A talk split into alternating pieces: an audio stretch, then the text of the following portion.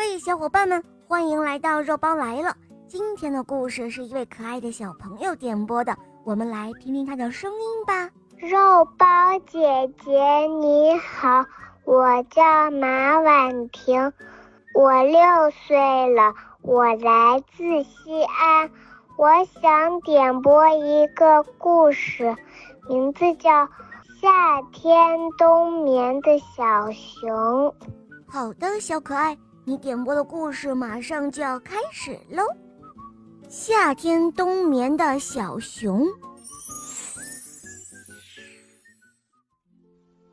小鼹鼠很活泼，很可爱，但有的时候也很淘气。有一天，它来到企鹅大姐家做客。企鹅大姐是来自远方的客人，她原先生活在南极洲。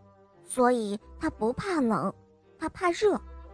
当他搬到这里来住的时候，家里装上了空调。一走入企鹅大姐的屋里，哇，凉飕飕的，小鼹鼠忍不住打了个大喷嚏。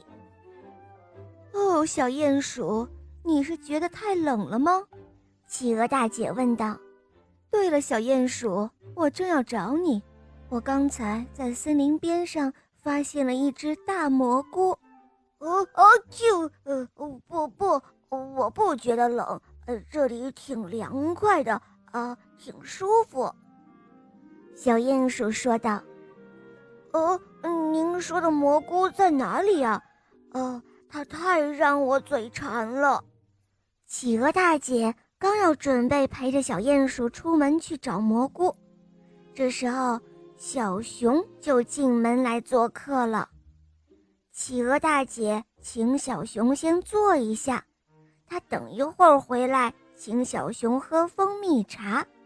小熊说道：“没关系，没关系，我在沙发上看报纸，呃，等着你们。”企鹅和小鼹鼠刚走出不远，小鼹鼠就对企鹅大姐说。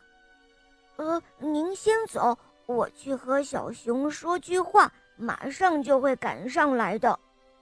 说完，他就匆匆地回去了。等企鹅大姐和小鼹鼠捧着大蘑菇回家的时候，企鹅大姐发现屋子里的冷气特别的足，很冷很冷。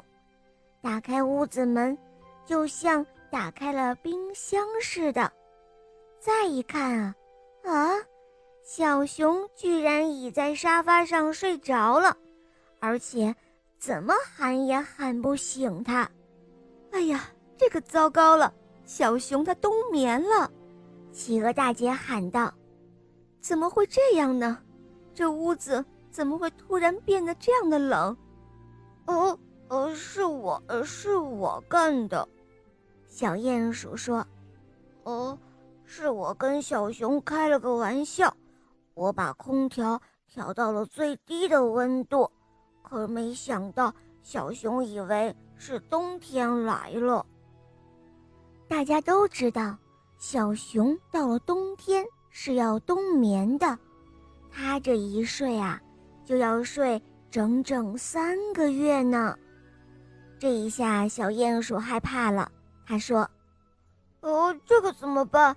等小熊一觉醒来，秋天过去了，冬天快来了，然后它又该睡三个月了，怎么办呢？是啊，这可怎么办呢？